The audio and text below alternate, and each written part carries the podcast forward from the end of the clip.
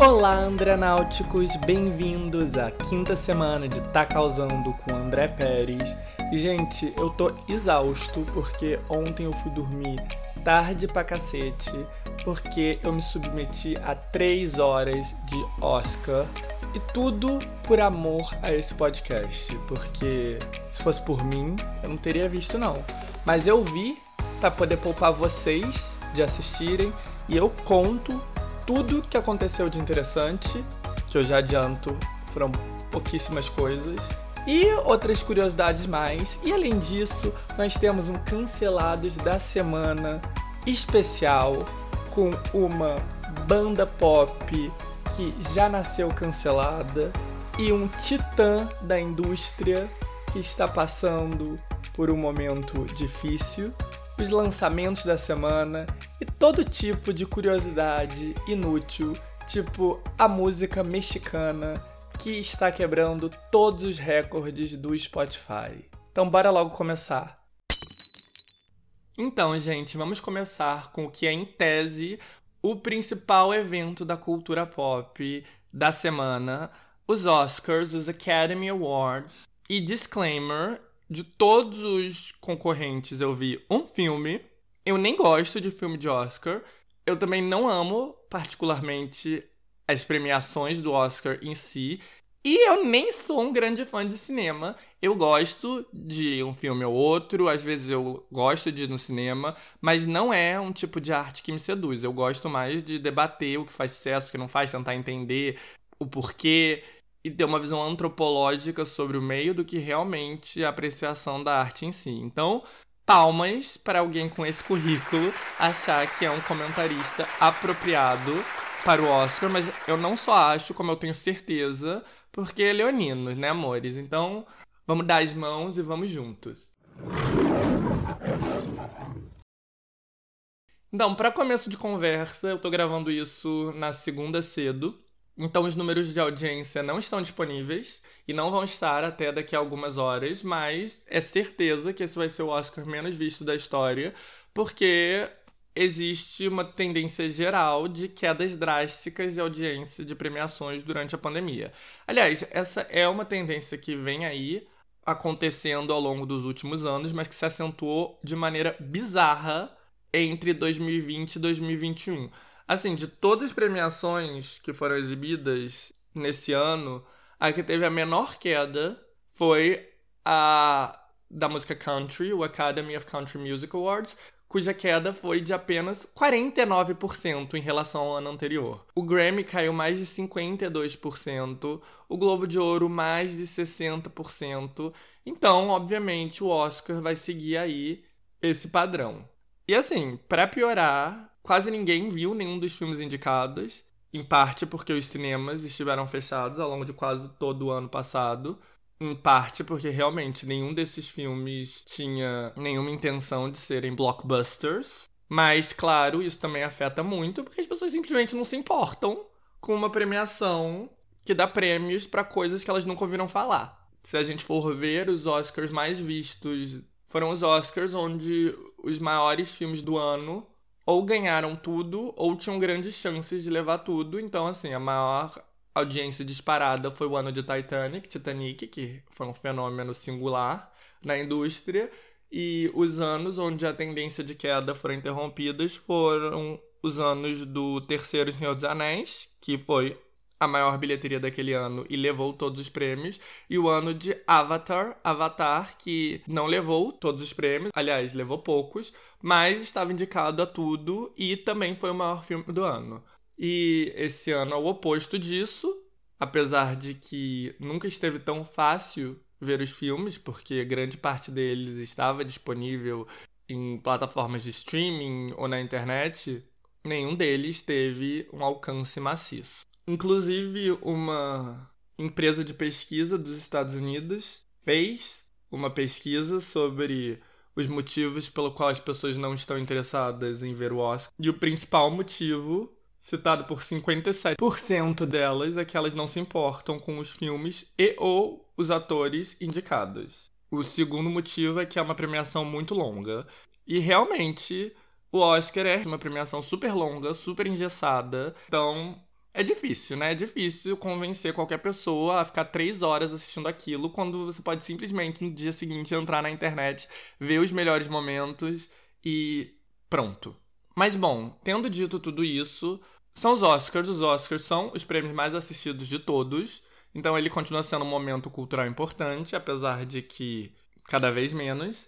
E antes da premiação em si, tem um evento quase tão grande quanto, que é o tapete vermelho, que é aquele momento que a gente adora, a gente vê ali os atores e as atrizes com os vestidos mais bonitos que a gente já viu na nossa vida e com joias de um trilhão de dólares e todo mundo lindo e todo mundo perfeito.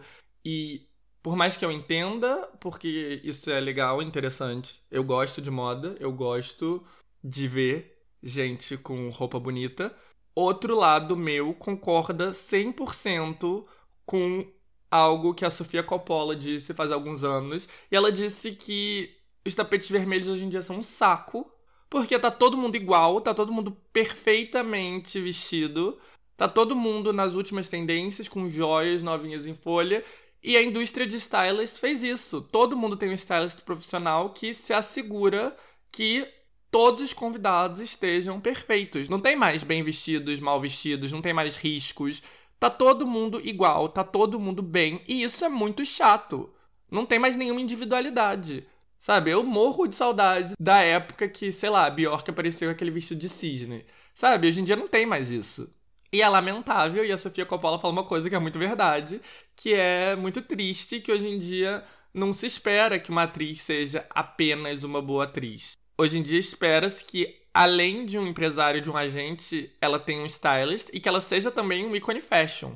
Então, essa expectativa realmente acabou com a individualidade do tapete vermelho e, sei lá, tirou um pouco a graça da situação. Isso não é recente, né? Isso já tá acontecendo faz uns 10 anos. E bom, vamos para a premiação em si. E assim, tudo que estava acontecendo ali estava me irritando no começo.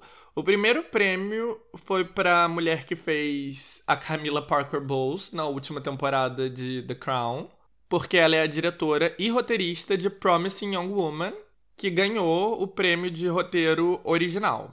E aí ela fez uma coisa que eu odeio. Ela subiu no palco e falou: "Oh, meu Deus do céu, eu não estava esperando isso, eu não tenho nada preparado, eu não sei nem o que vou dizer". E aí, logo depois disso, começar a recitar um discurso perfeito. Obviamente preparado. Eu não gosto de gente que acha que eu sou idiota. Então, já tava irritado.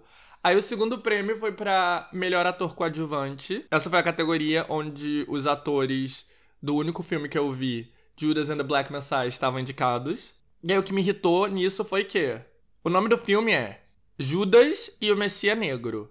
E aí tanto o Lakeith Stanfield, que faz o Judas, quanto o Daniel Kaluuya, que faz o Messias Negro, estavam concorrendo a ator coadjuvante. Então, assim, o filme não tem protagonista.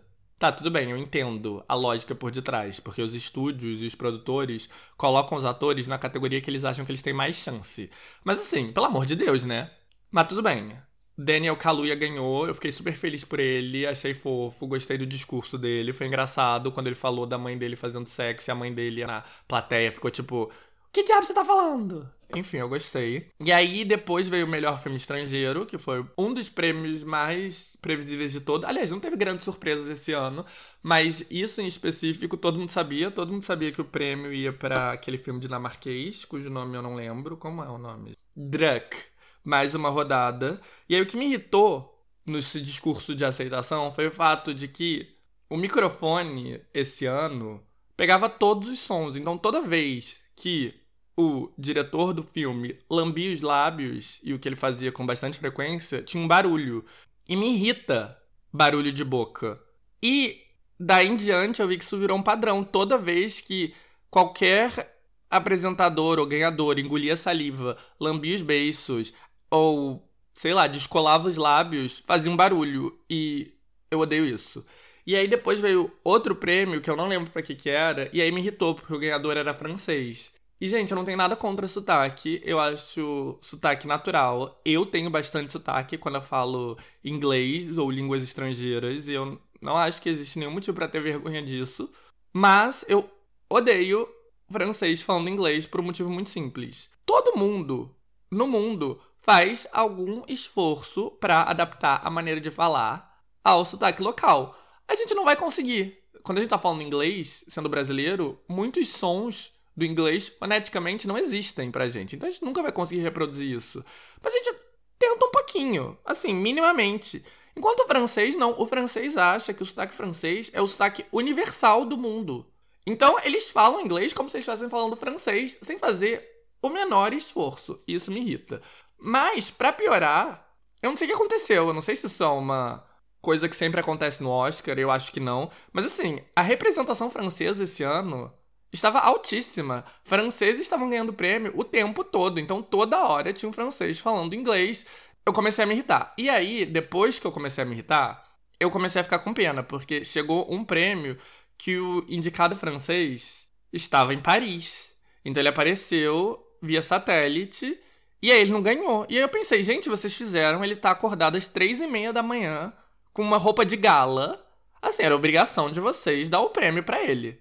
Então aí eu fiquei meio revoltado em nome desse francês que apareceu de Paris. Mas aí logo depois, outros produtores franceses ganharam por alguma coisa e a mulher subiu no palco falou Viva la France e eu já fiquei assim, amor, não precisa de tanto, sabe?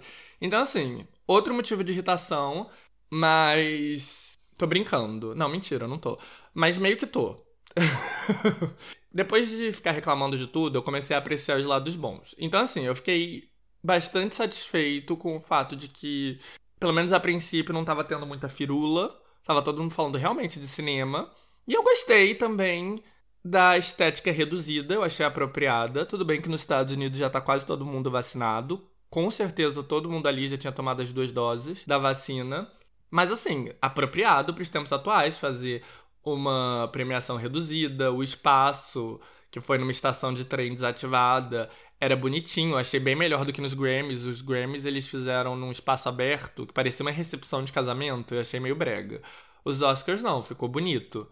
Mas assim, toda a minha boa vontade sumiu depois de duas horas. Porque não acabava, não acabava. Os discursos eram imensos, não tinha limite de tempo. Gente, sério, é muita crença na boa vontade do espectador. Eu tava vendo, falando com minha amiga Zarzara, que adora os Oscars, ela, ela viu todos os filmes e até ela não tava aguentando mais no fim, sabe? Então, melhorem, produtores.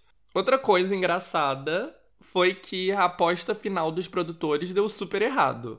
Porque assim, eles deram o prêmio principal da noite, que é o melhor filme, no penúltimo bloco. E o último bloco, que é o grande final, foi pro melhor ator e melhor atriz. Então era óbvio que a expectativa era que o Chadwick Boseman ganhasse o melhor ator. O Chadwick, ele faleceu no ano passado, foi uma enorme comoção e a viúva dele estava lá. E claro que a expectativa é que acabasse com uma vitória dele e, né, a gente acabasse emocionado e tal. Mas não foi o que aconteceu. Quem ganhou foi o Anthony Hopkins, por meu pai. Assim, eu não achei essa aposta dos produtores meio tosca, porque eu próprio tava esperando uma vitória do Anthony Hopkins. E para piorar, o Anthony Hopkins não tava nem lá. Então, assim, foi um papelão o final. Não que o Anthony Hopkins não merecesse. Por tudo que eu ouvi falar, ele mereceu super, mas assim, né? Não era para terminar dessa maneira. O grande vencedor foi Nomadland, da Chloe Zhao, uma diretora chinesa. E, de acordo com o tema do ano, de Ninguém Se Importa com o que está acontecendo, foi o filme do Oscar com menor bilheteria da história. E isso não foi culpa do filme, porque ao longo de todo o ano de 2020 os cinemas estavam fechados, então não tinha muito o que fazer nesse quesito. O filme foi lançado nos Estados Unidos, como eu disse, através do Hulu, que é uma plataforma de streaming. E assim, de todos os filmes vencedores, eu acho que o único que a gente pode dizer que foi um sucesso comercial foi Druck, mais uma rodada, que é o filme dinamarquês, porque na Dinamarca o filme atraiu quase um milhão de pessoas para o cinema, apesar da pandemia. E assim, a Dinamarca tem o quê? 6 milhões de pessoas? Então, né, isso é uma quantidade enorme de gente.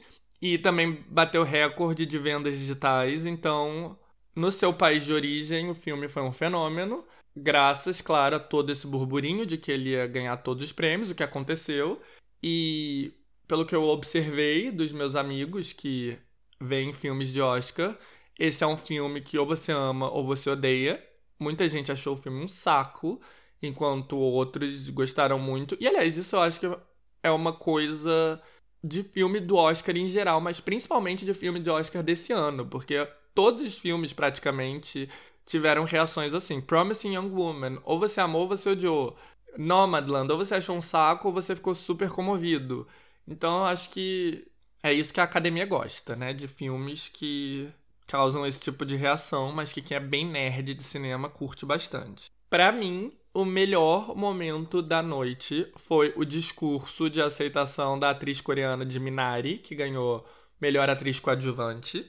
O nome dela é Yoon Yeo Jong, e com certeza eu tô falando isso errado. Ela falou, inclusive, no discurso que ninguém fala o nome dela certo. As you know, I'm from Korea, and actually my name is Yeo Jong Yoon, and it, most of European people call me Yeo Young, and some of them call me Yoo Jong.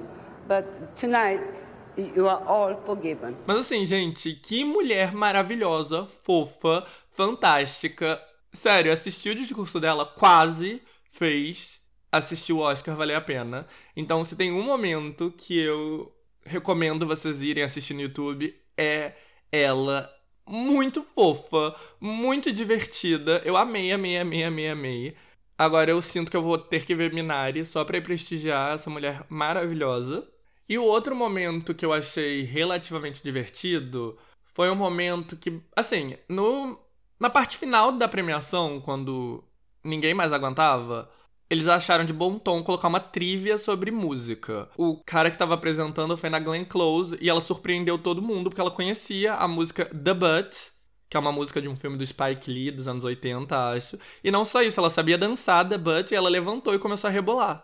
Então foi engraçado o momento. Inclusive, Glenn Close mantendo o bom humor, apesar de ter perdido o prêmio, ter se tornado, eu acho, a atriz com mais indicações e menos vitórias. Zero vitórias. Ela é a nova Leonardo DiCaprio. Mas assim, super de bom humor, ela foi lá, levantou, dançou. E foi engraçado, mas aí depois eu fui pesquisar e o momento foi roteirizado. E a graça dele era especificamente o quão autêntico aquilo parecia. Mas não, não foi autêntico, gente. Foi script.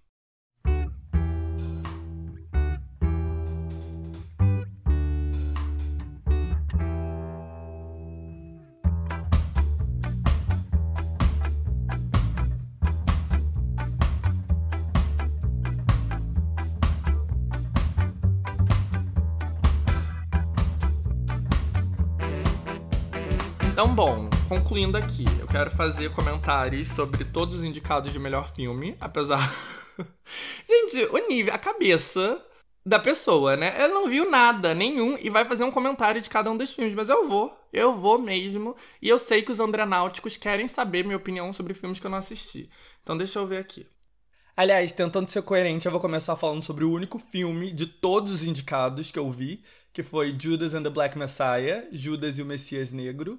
É a história do Fred Hampton, o líder dos Panteras Negras de Chicago, que foi assassinado pela CIA. Eu tava meio desconfiado, porque como diabos você vai contar uma história sobre radicalismo e comunismo negro através de um grande estúdio de uma maneira que respeite a figura que em tese está sendo homenageada. E eu tenho duas referências quando o assunto é socialismo negro: a No Name e o Jones Manuel. A No Name é uma rapper super respeitada, super talentosa, que surgiu junto com Chance the Rapper em Chicago. E ela é uma figura comunista que rejeita totalmente a fama, que só quer realmente retribuir para a comunidade dela e que é uma grande fã dos Panteras Negras e eu acho ela fascinante. Ela fala muita coisa interessante sobre socialismo negro, imperialismo e critica bastante o conceito de celebridade e ela irrita muita gente porque ela é muito respeitada no meio, então as críticas dela chegam aos ouvidos de quem ela critica, tipo a Beyoncé e o Jay-Z. Mas eu adoro ela, eu sigo ela no Twitter, recomendo. E bom, ela foi convidada para participar da trilha sonora e ela contou no Twitter que ela recusou porque ela não achava que o filme mostrava todo o radicalismo do Fred. Isso já me deixou com o pé atrás, apesar de que ela disse que era sim um filme bem feito, que ela recomendava que as pessoas fossem ver. Mas daí, algumas semanas depois, o Jones comentou que viu, adorou e não achou que cortaram nada do radicalismo dele. E aí eu fiquei bem curioso, e aí eu fui ver na HBO Max e eu gostei bastante do filme. Eu não conhecia a história do Freddie Hamilton, então eu gostei muito de conhecer. corta sim um pouco do radicalismo. Na verdade, não corta o radicalismo dele, mas tem certas limitações por ser um filme de Hollywood, mas bem menos do que você esperaria, dadas as circunstâncias. Eu acho muito positivo a história dos Panteras Negras e do Fred Hampton ganharem um alcance e do maior. E apesar de ser uma história triste, não é um filme triste, é bem dinâmico. Mas eu fiquei bolado depois de ver, porque é assim triste constatar o quão pouco o mundo mudou. Os Estados Unidos mudou desde a década de 60. Foram gastos bilhões de dólares em propaganda para nos convencer que o mundo é radicalmente diferente hoje em dia. E eu acreditei nisso durante muito tempo, mas na real o filme meio que serve como um espelho para a nossa sociedade atual. E não tem como ignorar que grande parte desse marketing que nos foi vendido de que hoje o mundo é mais avançado e menos racista é uma grande mentira. Então, nesse sentido, foi um filme muito iluminador para mim e que me fez meio que cair na real. Mas bom, eu gostei bastante, eu recomendo. E que mais? O grande vencedor foi Nomadland, como todo mundo já esperava. A direção era de Chloe Zhao, com a Frances McDormand no papel principal. E é um filme que fala sobre uma mulher que opta por uma vida nômade, que vai procurar o sentido da vida em um Estados Unidos moderno e vazio de espírito. E me parece muito o tipo de filme feito para ganhar muitos prêmios. E como é comum para esse tipo de filme, ele divide opiniões. Tem quem ama a arte cinematográfica e que gosta muito. E tem gente que acha esse tipo de filme chato. Promising Young Woman é uma história de uma garota em busca de vingança pela sua melhor amiga que se suicidou depois de ser estuprada. A Casey Mulligan é a protagonista. Eu tava curioso para ver, mas eu acho que perdi o timing.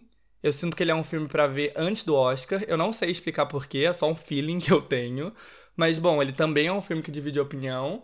A maior parte dos meus amigos gostou, mas eu vi várias críticas de pessoas que eu confio dizendo que é tosco. Então eu não sei o que eu ia achar. Provavelmente ia ser diferentão e não ia nem gostar, nem desgostar. Eu ia ser só indiferente. Mas não sei, na verdade, eu só tô chutando aqui. Monk foi o filme mais indicado de todos. E eu não tenho a menor ideia do que ele se trata, nem muito interesse em ir atrás da informação. Sound of Metal, ou Som do Metal, é um filme sobre um baterista de metal que perde a audição. E dele eu só ouvi coisas boas, todo mundo gostou, parece ser um filme que te tira da zona de conforto, super bem feito. E o Riz Ahmed tá gatíssimo pelas cenas que eu vi. Mesmo assim, eu não vou ver, mas bom, acho que deve ser legal. The Father, ou O Pai, é o filme que estrela Anthony Hopkins e Olivia Colman sobre um homem idoso lidando com sua perda progressiva de memória. E de novo, eu ouvi muita coisa boa, mas eu também não vou ver. Aliás, ele foi um dos responsáveis por ter tantos franceses no Oscar, porque é uma produção francesa baseada numa peça francesa. E Minari é provavelmente o único filme dentre todos que eu tenho alguma curiosidade real de ver a essa altura do campeonato. Não só porque eu amei demais a atriz, mas porque a história sobre uma família sul-coreana imigrando para os Estados Unidos me parece interessante. E para encerrar, Chicago 7, o filme do Aaron Sorkins, que eu não vi, mas eu vou falar muito mal e vou falar mal com propriedade. O Aaron Sorkins é um roteirista incrível, isso eu não tenho como negar mas eu não gosto dele. Eu acho ele um escroto que acredita em excepcionalismo americano, acho ele super conservador. Ele é democrata, ele não é republicano, mas ele tem uma visão de mundo que me parece muito asquerosa. E isso fica muito claro em alguns projetos dele. The West Wing, a série, é um desses. E esse filme, que é sobre sete ativistas anti-guerra acusados de terrorismo no final da década de 60, é outro. Até porque é um filme que tem tudo para ser antissistema, mas acaba sendo uma grande propaganda de como o sistema funciona e é ótimo. Então não tenho nenhuma curiosidade de ver. Tá na Netflix, é o mais fácil de todos para assistir, mas não só não vou ver, como eu ainda vou falar mal e ainda vou dizer para ninguém ver. Então ainda bem que não ganhou nenhum prêmio, mas não dá nem para dizer que foi esnobado, porque foi indicado, né?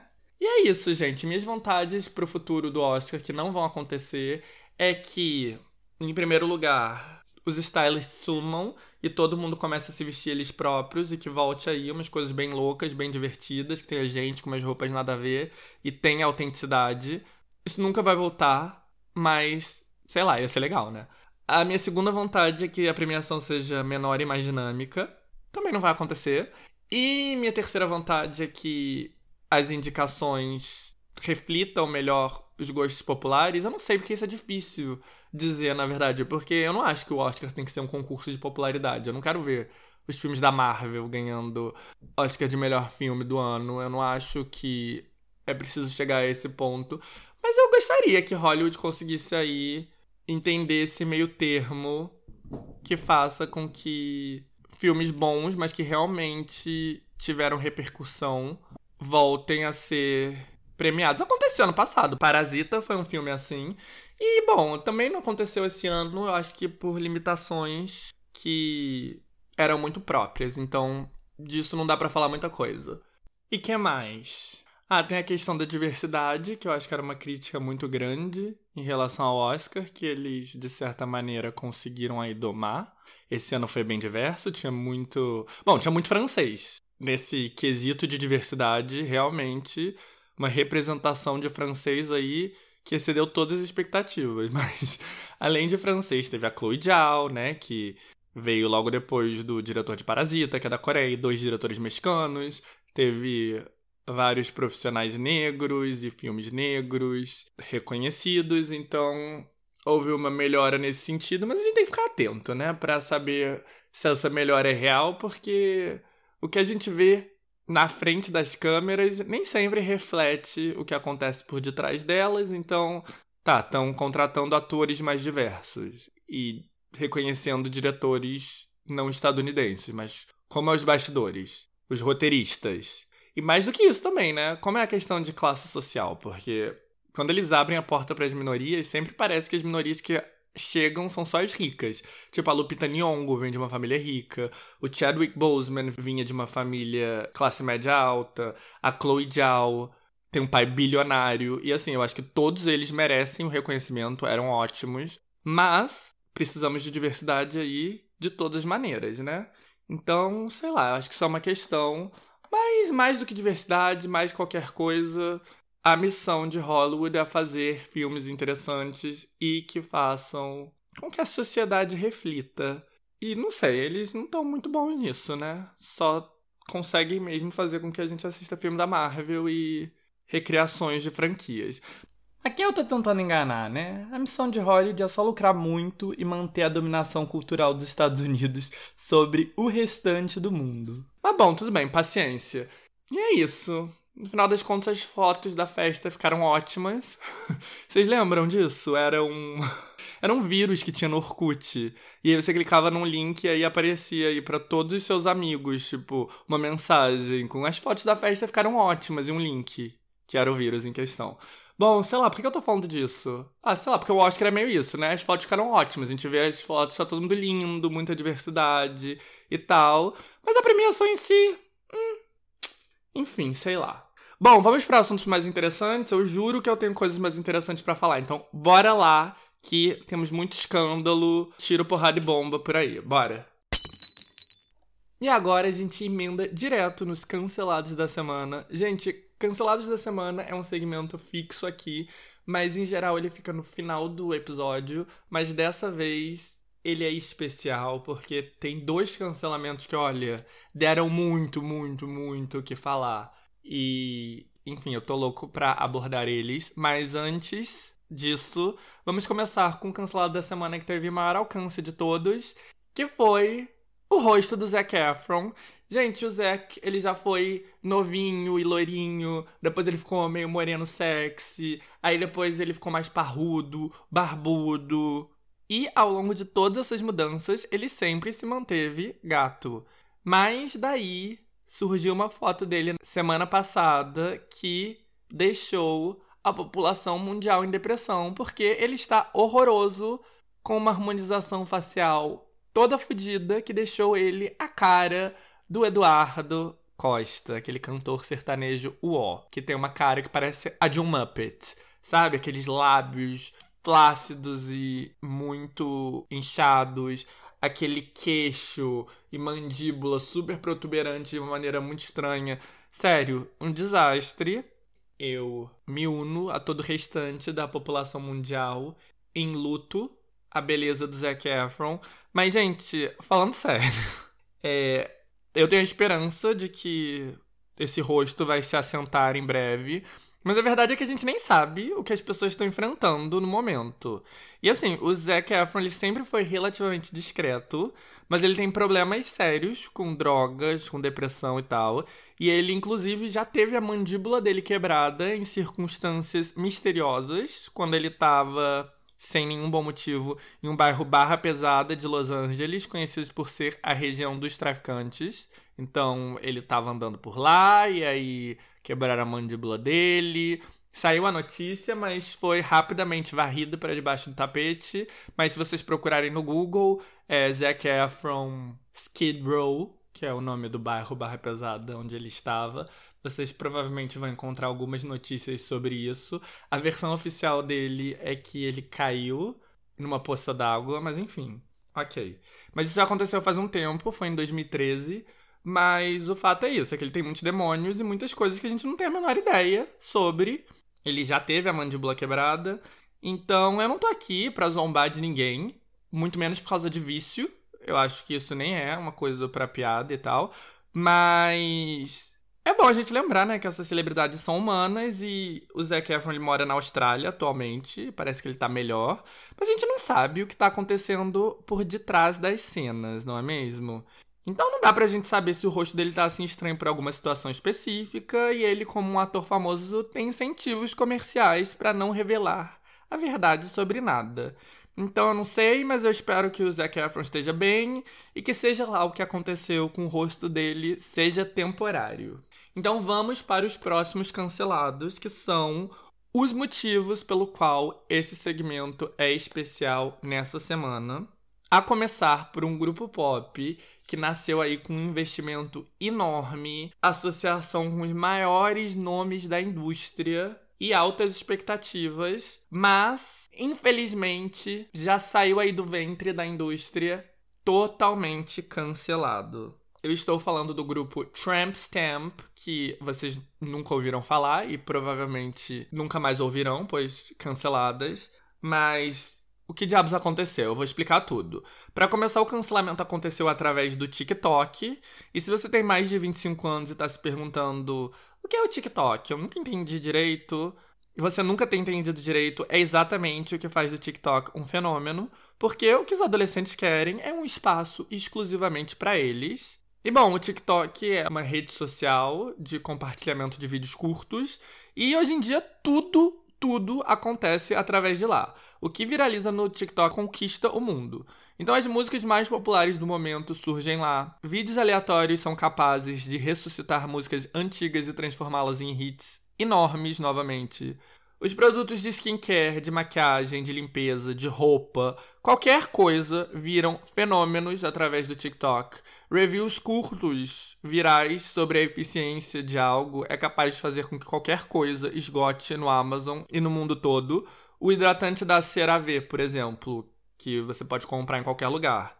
É um fenômeno singular porque ele viralizou entre gurus de skincare do TikTok e até aqui em Portugal, que é onde eu moro, é difícil comprar ele na farmácia, porque ele tá sempre esgotado. E tem até receitas que viram fenômenos sociais. Então, por exemplo, a massa de feta e tomate assado que o mundo inteiro começou a fazer faz umas semanas. Ela nasceu no TikTok. E a primeira TikToker que fez a receita viralizar era da Finlândia. E o alcance foi tão gigantesco que queijo feta sumiu dos supermercados de lá.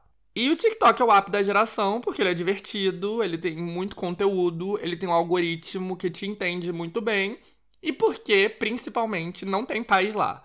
Porque a chegada dos pais, dos tios e dos avós é o momento que a juventude migra para outra rede social e é um ciclo que sempre se repete, né? Primeiro com o Facebook, aí do Facebook, com a chegada dos pais, tios e avós, os jovens foram pro Instagram, e aí os pais, tios e avós chegaram no Instagram e aí todos eles agora estão no TikTok.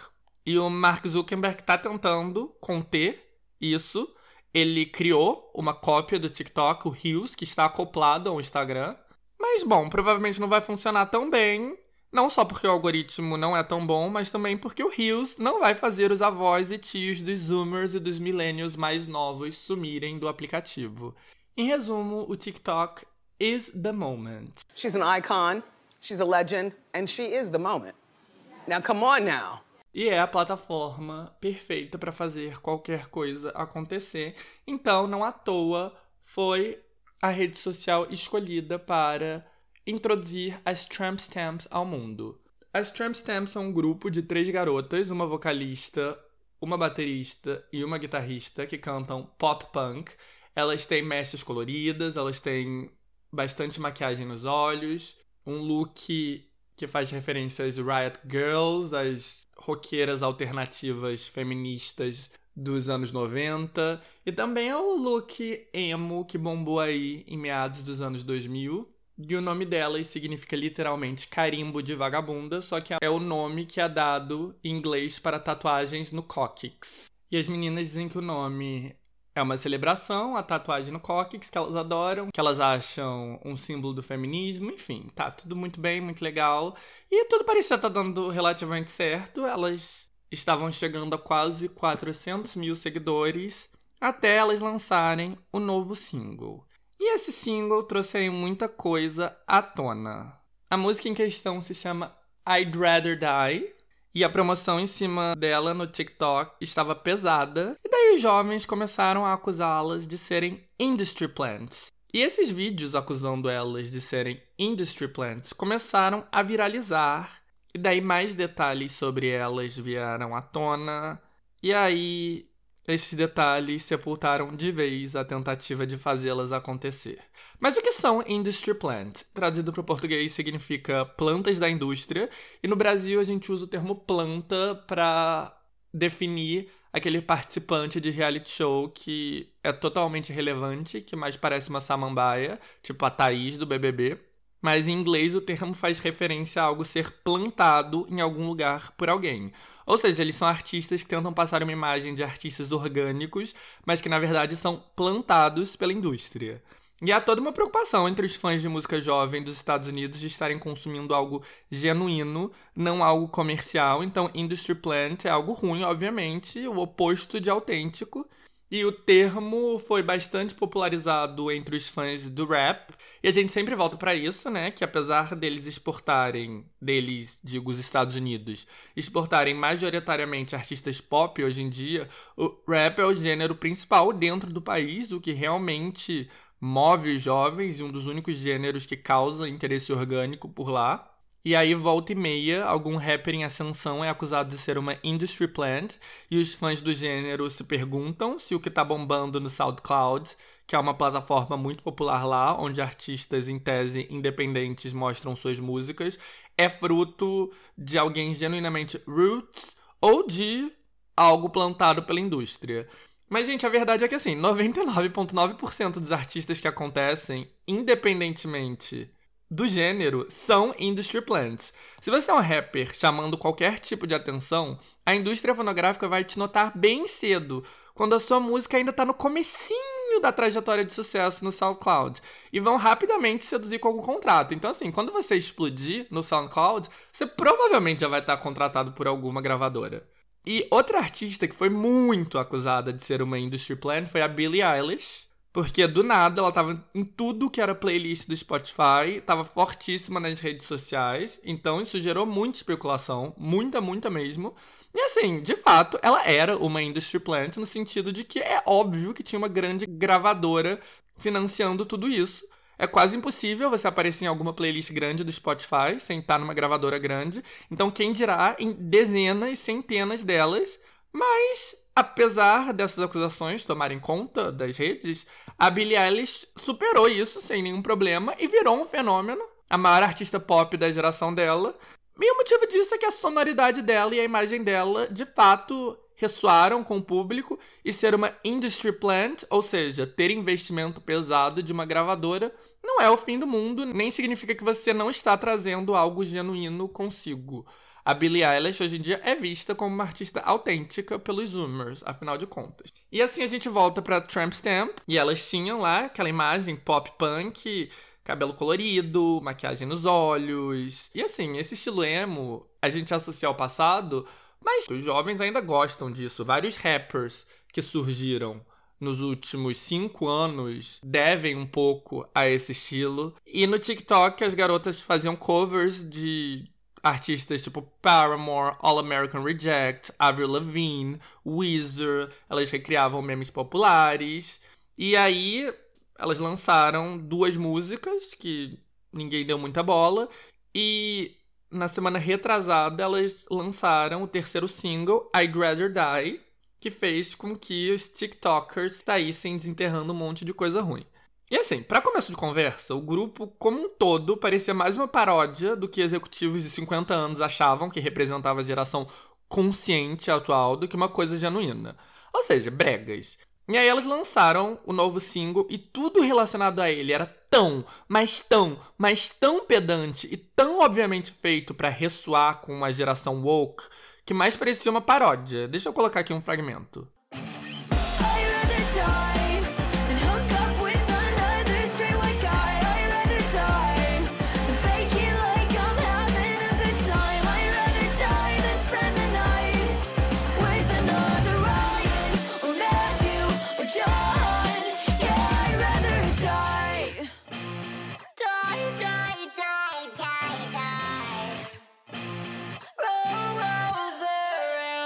Pra quem não entendeu, o refrão diz: Eu prefiro morrer do que pegar mais um cara branco. Hétero. Eu prefiro morrer do que fingir que eu tô gostando disso. Eu prefiro morrer do que passar mais uma noite com outro Ryan, ou Matthew, ou John.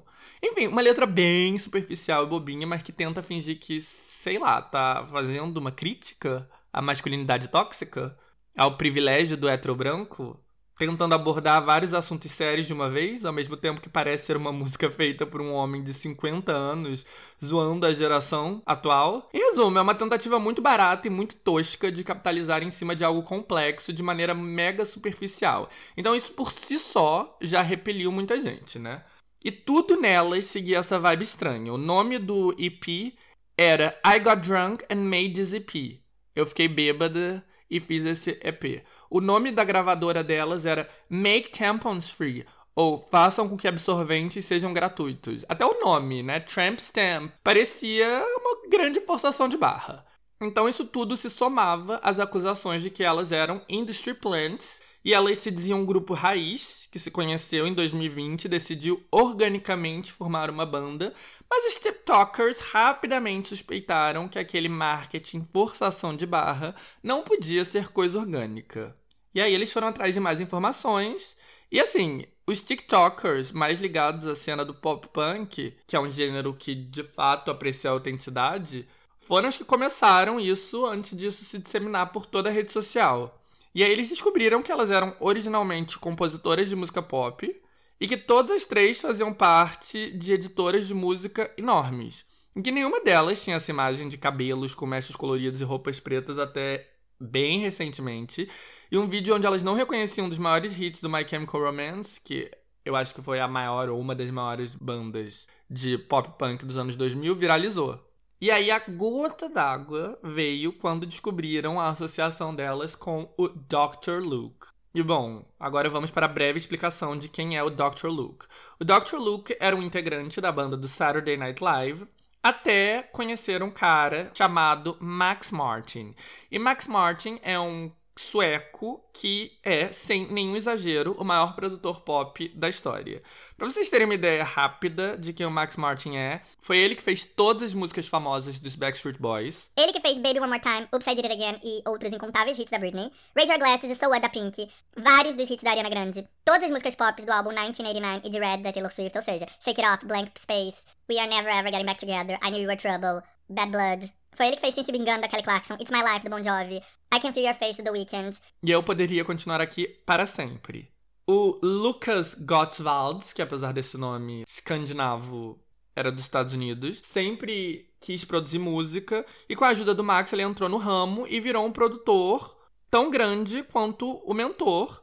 Então o Luke, junto com o Max, foi responsável por toda a carreira da Katy Perry, produzindo integralmente os três primeiros álbuns dela e 99% dos hits famosos dela. I Kiss the Girl, Hot and Cold, California Girls, Dark Horse, Roar. Ele também fez Party in the USA da Miley Cyrus, Girlfriend pra Avril Lavigne, Dynamite do Tyler Cruz, Price Tag da Jessie J. E foi responsável por descobrir a cantora pop Kesha. E a Kesha, aliás, foi um produto total Dr. Luke. O primeiro single dela, TikTok, que, aliás, não tem nenhuma relação direta com o aplicativo de mesmo nome que bombaria anos mais tarde. Foi um hit gigantesco, foi a maior música dos Estados Unidos em 2009 e uma das maiores do mundo. Daí ela virou agenciada por ele, produzida por ele, parte da gravadora dele, até que em 2014 ela entrou na justiça tentando interromper seu contrato e alegando que ela era vítima de assédio emocional e sexual. E aí, na justiça, a narrativa de defesa do Luke, de que as acusações eram difamatórias e que eram apenas uma tentativa de romper um contrato, prevaleceu, mas na corte da opinião pública, a Kesha saiu vitoriosa. A reputação do Dr. Luke não era das melhores, então muitos artistas pop que não gostavam dele aproveitaram para se mobilizar contra ele a Adele, a Lady Gaga, a Taylor Swift, a Miley Cyrus e quase todas as artistas femininas A-list se pronunciaram a favor da Kesha. E bom, o nome dele ficou super manchado e a sonoridade pop dele estava saindo da moda e assim o Dr. Luke perdeu seu espaço na indústria. Mas na verdade, não, ele sempre continuou presente e rapidamente descobriram que não só duas das três meninas do Tramp Stamp faziam parte da Prescription Records, a editora de música dele, como todo o grupo pertencia à Cobalt, a maior gerenciadora de música do mundo, que tem uma enorme quantidade de pesos pesados da indústria como donos, incluindo Paul McCartney, Max Martin e o próprio Dr. Luke. Aí, jornalistas foram perguntar sobre a associação delas com Dr. Luke, e todas as perguntas foram ignoradas e a gente sabe que quem cala consente, então a conexão foi confirmada. E aí, né, não tem nada mais hipócrita e menos autêntico do que lançar um single supostamente denunciando masculinidade tóxica enquanto está colocando dinheiro no bolso do Dr. Luke, que é conhecido exatamente pela masculinidade tóxica. Mas vamos colocar aí os pingos nos is nessa situação como um todo. Porque a história do Trump Stamp não é a história de um grupo cuja carreira não vai para frente por causa da hipocrisia e falsidade, ou por terem sido expostas como industry plants. E sim a história de um grupo que não vai para frente porque o marketing foi muito mal feito. Porque vamos ser sinceros, né? Vender uma imagem falsa não é o fim do mundo, desde que essa imagem seja convincente. E ser industry plant é o menor dos problemas. Vide a indústria inteira. Trabalhar com Dr. Luke, por mais que tenha essa sensação de que pode ser um peso muito grande, na verdade não é. Porque tentam esconder ele, mas ele segue forte e poderoso na indústria. Vocês querem um exemplo? Ele é um dos principais nomes por detrás de ninguém menos que Doja Cat, uma das rappers e artistas pop mais badaladas da atualidade. Foi ele que produziu o primeiro mega hit dela, Say So.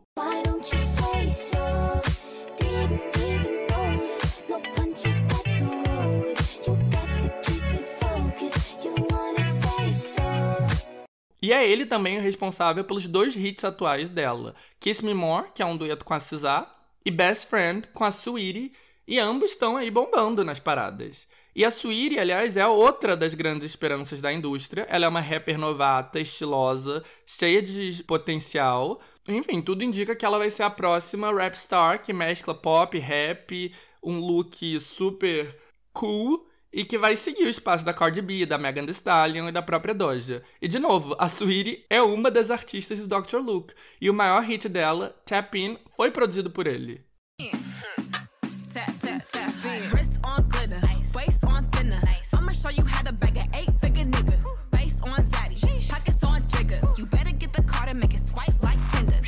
Essa conexão inegável entre elas e o Luke é meio que escondida porque ele usa um pseudônimo.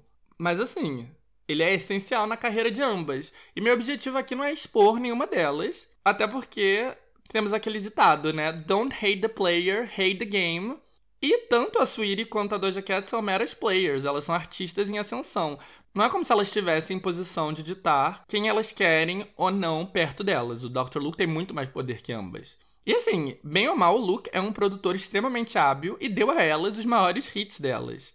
E eu não vou nem ser hipócrita, eu gosto bastante das duas, das músicas que ele fez para elas. E o ponto aqui não é nem esse, é só deixar claro que a associação com Dr. Luke não é o fim da carreira de ninguém, muito pelo contrário.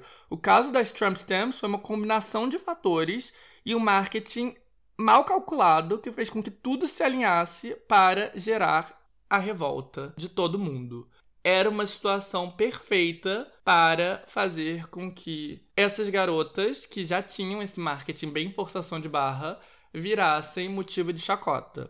Aí uma pessoa otimista poderia pensar, tá, mas pelo menos elas estão sendo disseminadas. Mas esse marketing de fale bem ou falem mal, mas falem de mim, nem sequer parece estar trazendo muitos frutos positivos.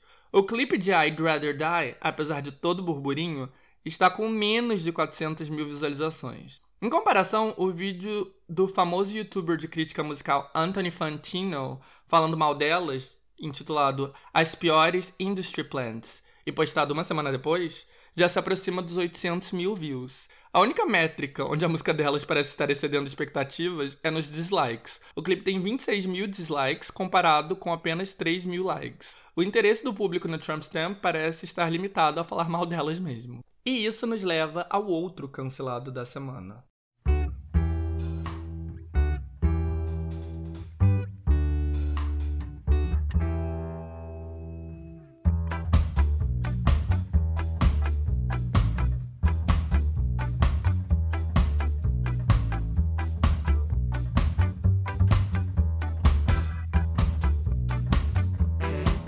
Esse cancelado é talvez o maior nome da indústria de todos que eu já falei aqui. Com certeza um dos maiores. E a ironia é que acho que nenhum de vocês vai reconhecer ele pelo nome, Scott Rudin, mas todos vocês são super familiares com o trabalho dele. Porque ele é nada mais nada menos do que um dos maiores produtores de Hollywood. Ele está envolvido em centenas de filmes, tanto aqueles que são super premiados, tipo Lady Bird, onde os fracos não têm vez, a rede social, até filmes pipoca que todo mundo ama, tipo As Patricinhas de Beverly Hills, A Família Adams, Escola do Rock. E ele é ainda mais poderoso na Broadway. Ele tá por detrás de alguns dos hits mais lucrativos de todos os tempos, tipo Book of Mormon, que é o um musical da Broadway dos criadores de South Park, que é um fenômeno único de bilheteria, o revival de Hello Dolly com Bette Midler, e ele é uma das poucas pessoas que tem o EGOT, né? O EGOT, que é o M da televisão, o Globo de Ouro, o Oscar e o Tony, o prêmio máximo do teatro musical. E assim, que ele era um chefe abusivo e uma pessoa sem noção, todo mundo sabia. Não dá nem para dizer que é um segredo aberto, porque não era nem segredo. Teve um hacker que divulgou tudo da Sony Pictures num caso de hacking célebre no fim de 2014. Ele vazou tudo. Todos os filmes, todos os e-mails, tudo, tudo, tudo.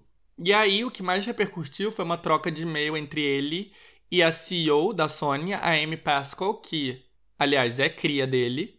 E nessa troca de e-mail tinha ele xingando a Angelina Jolie de mimada sem talento, porque ela não estava fazendo o projeto que ele queria que ela fizesse. E aí ele fazia piadas meio racistas com Barack Obama, ou seja, um lixo. Mas enfim, todo mundo ficava varrendo para debaixo do tapete, fingindo que não sabia, porque, né?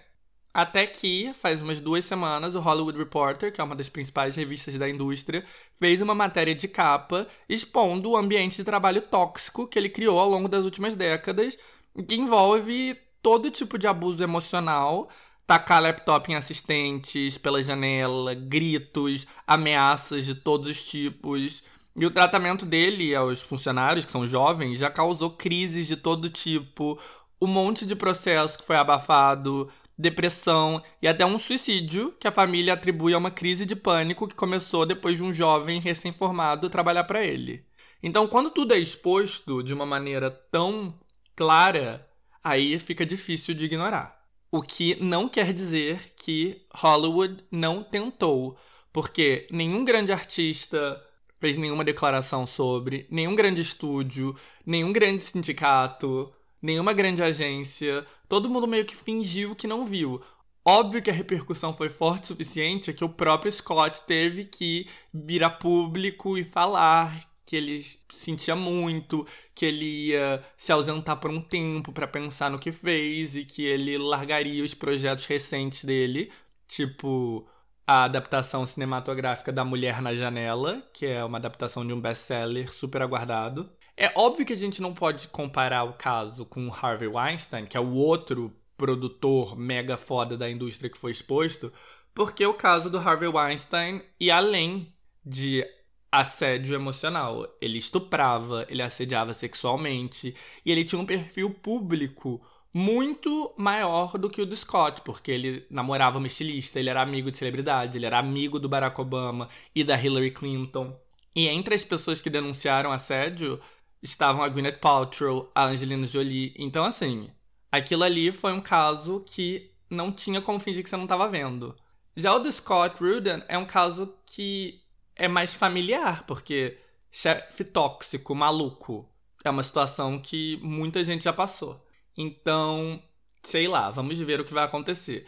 Mas assim, houve algumas reações que foram interessantes. Então, na Broadway, ninguém falou nada, não teve um pio, até que a Karen Olivo, que estrelava a adaptação do Moulin Rouge, lançou um comunicado dizendo que ela não ia voltar para a peça a não ser que a indústria rejeitasse como um todo o Scott. Sendo que assim, Mulan Rouge nem era uma produção do Scott Rudder. E aí, isso forçou uma das protagonistas de The Music Man, a peça da Broadway que de fato ele era responsável por, falasse alguma coisa. E aí a Sutton Foster fez lá uma declaração contra ele. E aí isso forçou a estrela máxima de The Music Man, que era o Hugh Jackman, a se pronunciar e aí, enfim, Scott Rudin também cortou os laços com essa produção. Mas a verdade é que ele claramente não vai ser punido da maneira que ele deveria ser punido. Não vou dizer que ele não vai sofrer represálias, é óbvio que ele vai, agora que a história é pública, todo mundo sabe, não tem mais como fingir que não tá vendo. Mas, obviamente, tem ali um círculo de proteção em volta dele por parte da indústria, o que é realmente lastimável.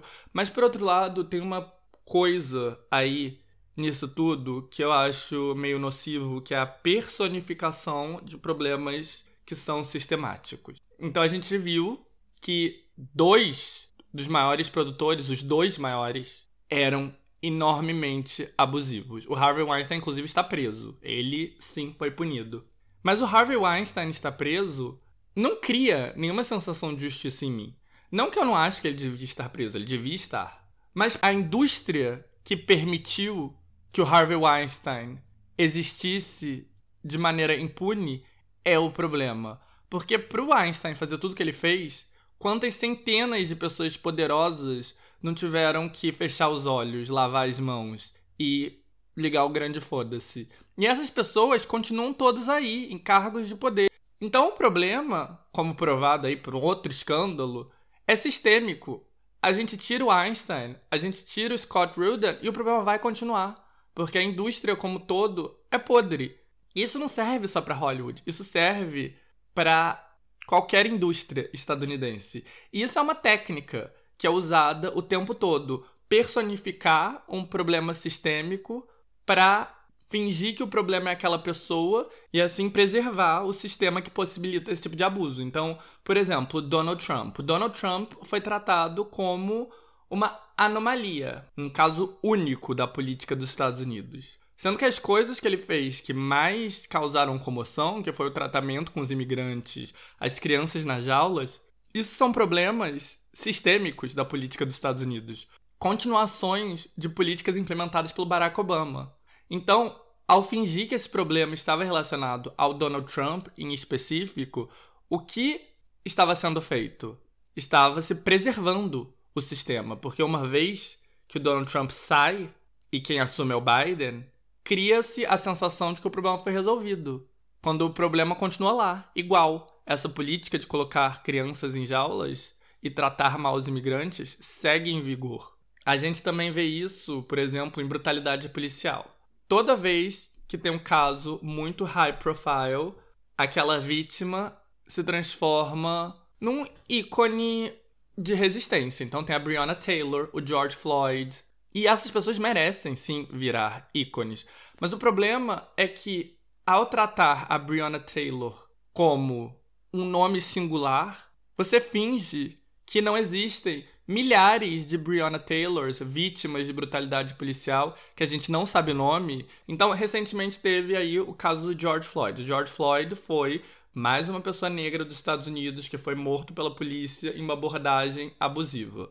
Isso não é um problema único dos Estados Unidos, isso é um problema no mundo inteiro. Brasil que o diga, né? Porque no Brasil isso é ainda mais comum.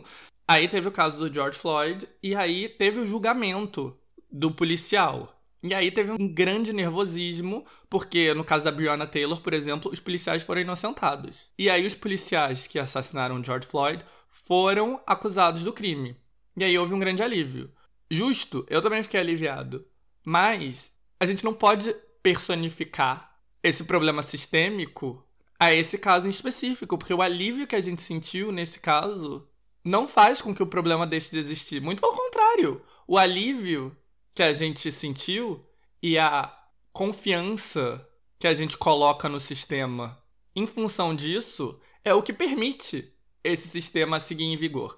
Então, enfim, isso aí é uma questão importante que eu acho que a gente tem que pensar e não para fingir que o Einstein, o Rudin e os policiais que mataram a Breonna Taylor e o George Floyd não são monstros, mas para nos lembrar que sim, eles são monstros, mas eles são apenas casos célebres de um sistema que é muito maior do que qualquer um deles. Mas bom, o clima tá ficando pesado, então vamos voltar aqui. Já que a gente tá falando de gente problemática, gente cancelada. Vamos ouvir um pouquinho de Say Soul, que é uma música muito boa do produtor mais cancelado de todos, o Dr. Luke. Só que óbvio que a gente vai ouvir na versão superior, que vocês já sabem qual que eu tô falando, né? Checa com checa, balança essa perereca. O meu nome é Dani Bonzo e eu tenho uma peça Se tu não acredita, vou mostrar para você. Mas quando eu mostrar, você vai ter que lamber. Não vem com desculpinha, não vem com piadinha. Eu faço o que quiser, porque a checa é minha. Eu e revolo em cima da tua rola. Minha checa é poderosa, engole tua birula. Eu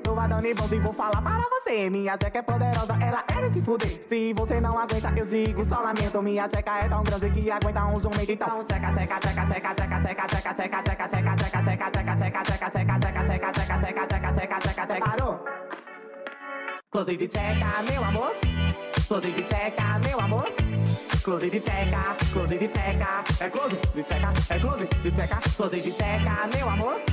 Close de checa, meu amor. Close de checa, close de checa, é close de checa, vai, vai, vai, vai. Gente, agora nós emendamos no lançamento da semana turbinado. Lançamento da semana é a sessão desse podcast onde eu falo de todas as novidades da TV, dos streamings, do cinema e da música. E em tese é uma sessão fixa, mas eu tive que cortar esse segmento na semana passada. Tava prontinho, editado, mas o episódio ficou muito grande e eu tive que fazer esse sacrifício. Então, dessa vez eu tenho duas semanas acumuladas de conteúdo. E cadê? Cadê minha pauta, diretor? Eu amo esse momento esquizofrênico, onde eu começo a falar com as minhas outras personalidades de diretor, assistente e produtor. Mas bom, cadê? Eu preciso da minha pauta, que tem muita coisa pra falar. Então, vamos pegar impulso aí nesse papo de cancelamento da indústria e eu vou começar falando de uma nova série da HBO que tá gerando muito burburinho.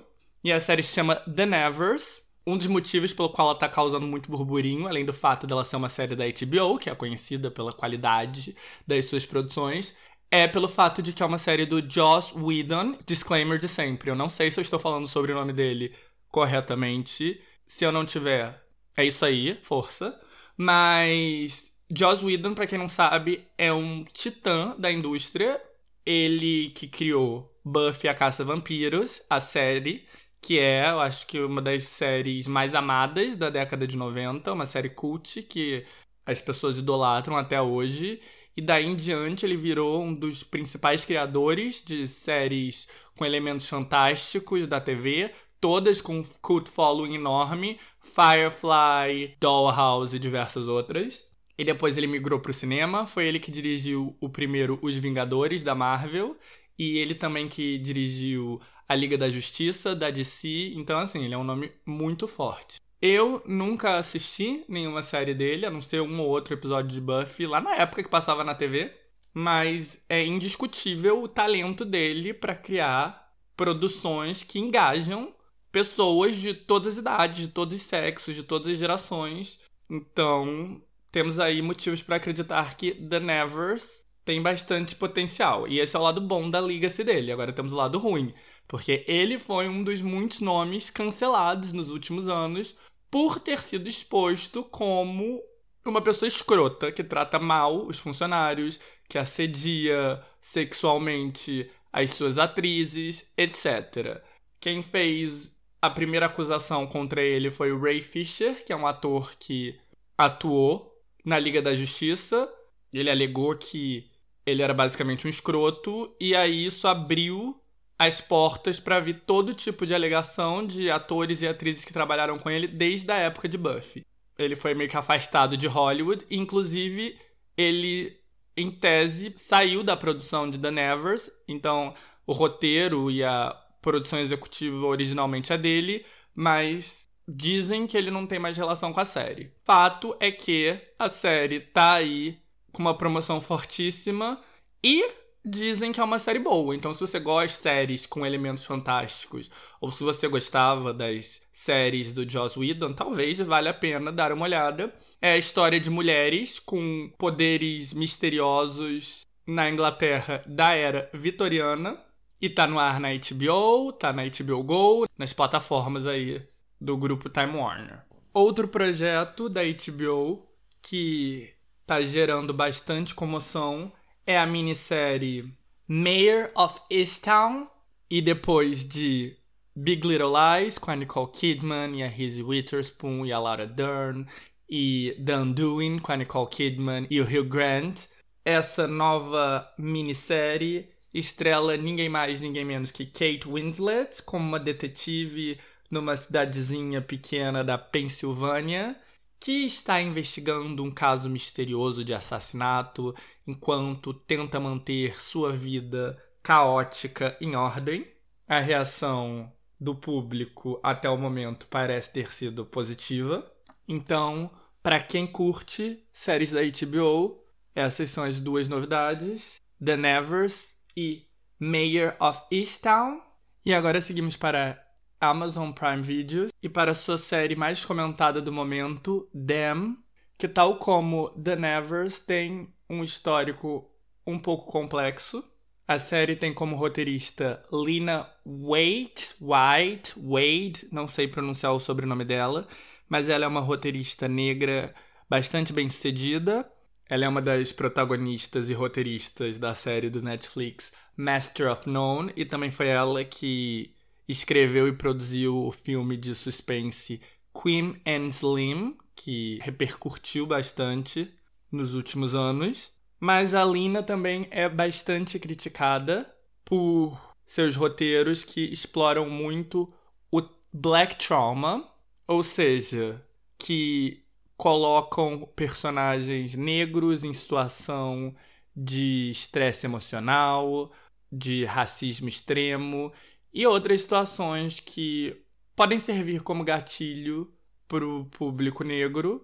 E Dem é uma série de terror sobre uma família que na década de 50 se muda da Carolina do Sul para uma vizinhança toda branca em Los Angeles. E novamente, essa é a crítica que a série coloca os personagens negros em situações horríveis e que é muito desagradável. E eu entendo um pouco dessa crítica, porque realmente, se Hollywood tivesse um histórico de fazer bastante séries com protagonistas negros em diferentes tipos de situações e contextos, tudo bem você focar aí em abordar esse lado. Mas não é o caso, né? Black Trauma é uma coisa muito explorada pela indústria, então um dos poucos nichos onde a população negra se vê refletida é, em filmes e séries que falam de situações muito extremas. Então eu entendo a origem dessa crítica. Então Dem tá causando muito burburinho, mas está dividindo muito as opiniões. Eu não vi, sinceramente, não fiquei muito curioso. Mas se você curte séries de terror, é uma opção. Mas deixa esse alerta de que parece ser uma série forte e com esse viés mais sensacionalista. E agora chegamos na Disney, O maior sucesso no mundo de streaming segue sendo Falcão e o Soldado Invernal, a nova série da Marvel no universo do Capitão América.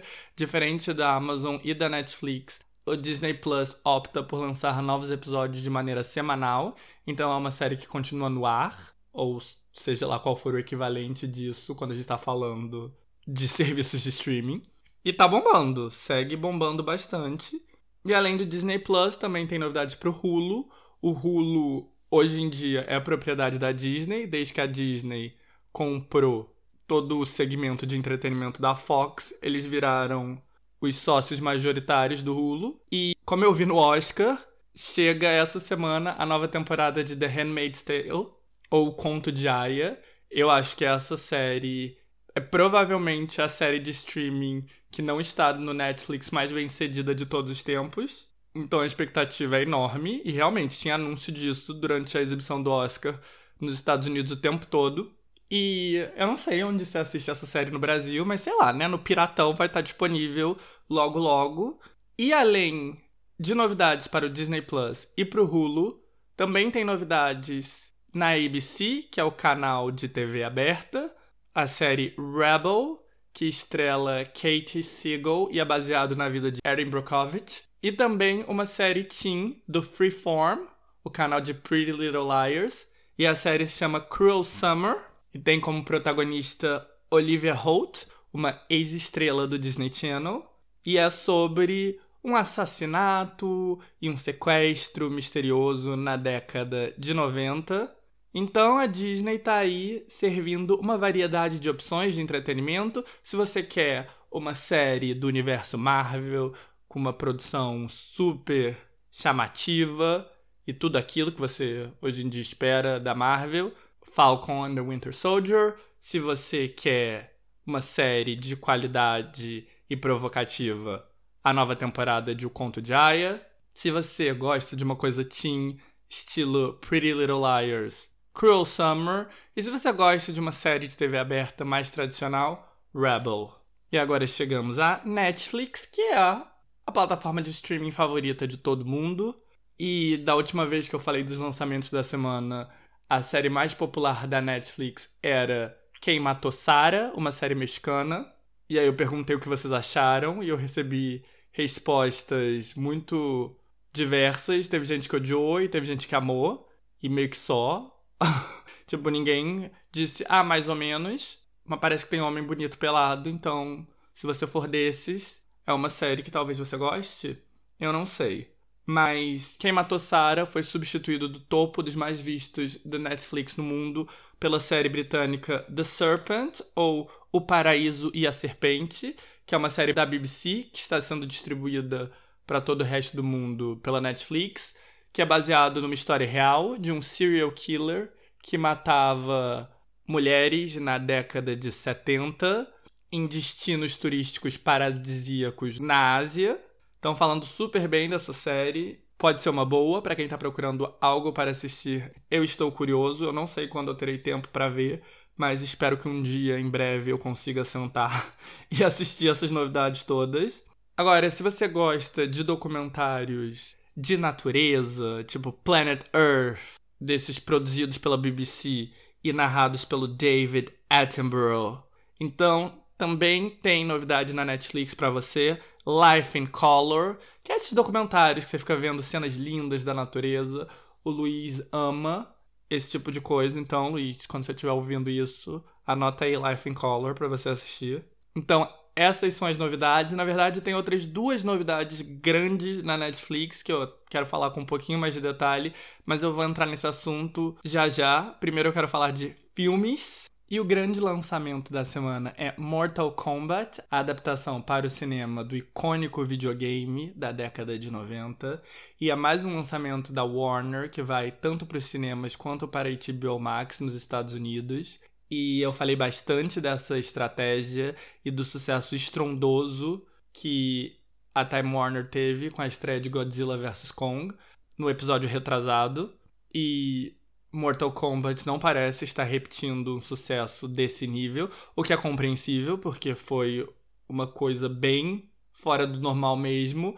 Porém, está sendo bem recebido, as críticas estão falando bem, a bilheteria no cinema tá sendo boa e com certeza deve estar atraindo muita gente para HBO Max. Eu não sei se está disponível nos cinemas do Brasil já, mas, de novo, tá na internet, né, gente? Se vocês quiserem ver, vocês conseguem achar com facilidade, provavelmente.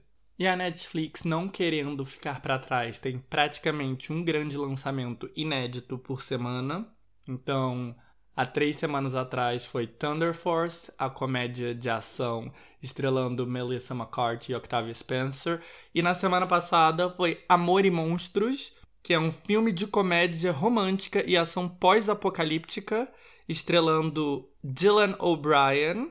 É um filme para o público jovem, pensado originalmente para o cinema, com estreia prevista para 2020, que nunca estreou no cinema por motivos que todos nós já conhecemos e que foi direto para a Netflix. E essa semana o lançamento foi Stowaway, um thriller de ficção científica sobre astronautas indo para Marte, estrelando Anna Kendrick. E esse filme tem um detalhe muito curioso que faz com que eu torça pelo sucesso dele, apesar de que eu não irei o assistir, que é o fato de que o diretor Joe Pena é brasileiro e Joe Pena, na verdade, é bem conhecido porque ele foi um dos primeiros grandes youtubers da história. Eu não conhecia nada da história dele, eu descobri tudo isso pesquisando recentemente, mas ele tinha um canal no YouTube chamado Mystery Guitar Man, onde ele fazia vídeos de stop motion, tocando instrumentos e tal. E foi ele que teve o primeiro vídeo a alcançar um milhão de visualizações no YouTube, ou seja, bem lá no começo. Ele foi uma das primeiras grandes estrelas da plataforma. E bom, ele é brasileiro, ele nasceu em São Paulo, mas ele cresceu nos Estados Unidos. E na época ele era um estudante de medicina. Mas com o sucesso que ele teve no YouTube, ele viu que ele gostava de edição e produção de vídeo. E aí, depois de um tempo, ele migrou para a direção de comerciais e de curtas metragens, até que ele conseguiu um financiamento de 2 milhões de dólares para rodar um filme na Islândia com o Mads Mikkelsen, que é um ator dinamarquês com uma carreira super estrelada, inclusive ele é a estrela de Druck, mais uma rodada, o filme que ganhou no Oscar, mas ele também estrela Hannibal, enfim. E aí ele fez o filme, o filme foi muito bem recebido em Cannes e tal, e aí ele seguiu para esse novo projeto que estreou há pouco na Netflix. Um background story interessante, mais interessante do que a história do filme em si, na minha opinião. E agora voltamos para as séries da Netflix que tem duas que eu quero falar em específico. A primeira é o grande lançamento da plataforma na semana, que é a série Shadow and Bone, baseado numa série de livros bastante bem recebida da autora Leet Bardugo. É uma série bastante grandiosa, bastante cara, e a gente imagina que as expectativas da Netflix são bem altas, porque, né, quando um livro de fantasia é adaptado e dá certo, o céu é o limite. A gente vê aí o que aconteceu com Harry Potter, Senhor dos Anéis, Game of Thrones. Obviamente, as expectativas para Shadow and Bone não são tão enormes assim, porque não é uma série de livros tão conhecida como nenhuma desses três. Mas, claramente, a Netflix tem aí bastante expectativa. A série está nas mãos de Eric Heiserer, que é um roteirista de sucesso. Ele já foi indicado ao Oscar pelo roteiro do filme A Chegada. Ele que roteirizou Bird Box, aquele filme da Netflix que causou enorme burburinho faz uns dois anos com a Sandra Bullock. E está sendo bastante elogiado pela crítica. E é a história de uma garota que descobre que tem poderes mágicos para livrar sua terra de poderes obscuros. Se você gosta de séries fantásticas e universos desse estilo, fica aí a dica. Atualmente é a série número 1 um da Netflix em todo mundo. Vamos ver se realmente vai ter sucesso. E finalmente, o outro grande lançamento foi a segunda temporada de Luiz Miguel, La Série, a série autorizada biográfica da grande estrela da música romântica latina, Luiz Miguel. E, gente, eu acho que essa série nem foi registrada por nós brasileiros, mas se vocês conhecem qualquer pessoa da América Latina, vocês devem saber que essa série foi um fenômeno gigantesco na primeira temporada. O Luiz Miguel, ele é um cantor é, que nasceu em Porto Rico, mas é mexicano, e que é famoso desde que ele é muito novo, desde a adolescência, e que ele faz parte da vida de todo mundo da América Latina que fala espanhol desde sempre. E a história de vida dele é uma loucura. Ele teve uma vida super atribulada, com muita com muito mistério, com muitos romances controversos. Então, a expectativa para uma série sobre a vida dele era alta, e quando estreou, faz dois anos atrás, as pessoas foram à loucura, as pessoas se viciaram em um nível inédito. O catálogo inteiro do Luiz Miguel voltou para o top 50 do Spotify dos países latinos. E é engraçado, porque a diferença de reação entre o público latino e os meus amigos brasileiros que viram a série é muito grande. Porque assim, eu tenho uns dois, três amigos que tentaram ver a série e todos eles começaram, acharam legalzinho, mas abandonaram no meio. Enquanto as pessoas que eu conheço, que são colombianas ou argentinas ou mexicanas, amaram a série num nível assim muito intenso. E eu acho que a diferença tá no fato de que para nós brasileiros, o Luiz Miguel meio que não faz parte da nossa vida. Então a gente não tem muita ideia do impacto de ter aquelas histórias ali contadas. Então eu vou dar um exemplo. Ele é filho, acho que, de uma modelo italiana. Ele tem um pai meio mafioso. E ele era bem próximo da mãe. A mãe era uma figura pública também. E do nada, no começo da carreira dele, quando ele ainda era adolescente, ela sumiu. Isso na década de 80. E ninguém nunca explicou o que aconteceu com ela. Existem muitas teorias de conspiração, se ela foi assassinada pelo pai, o que aconteceu, mas ninguém fala sobre isso, nem o próprio Luiz Miguel. E o primeiro trailer da série era exatamente abordando isso. E as pessoas ficaram tipo: caraca, a série autorizada do Luiz Miguel finalmente vai revelar o que aconteceu com a mãe dele. E eles meio que insinuam que ela foi assassinada pelo pai. E tudo bem que é um spoiler, mas assim, isso é logo no começo da série e é a história real dele. E para nós brasileiros assistir isso é tipo, ok, uma série de ficção que nem tá contando aí a história em detalhes.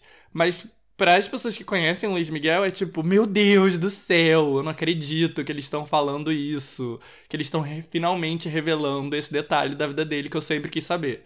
Então é muito engraçado. E essa segunda temporada era super esperada, porque demorou muito pra estreia.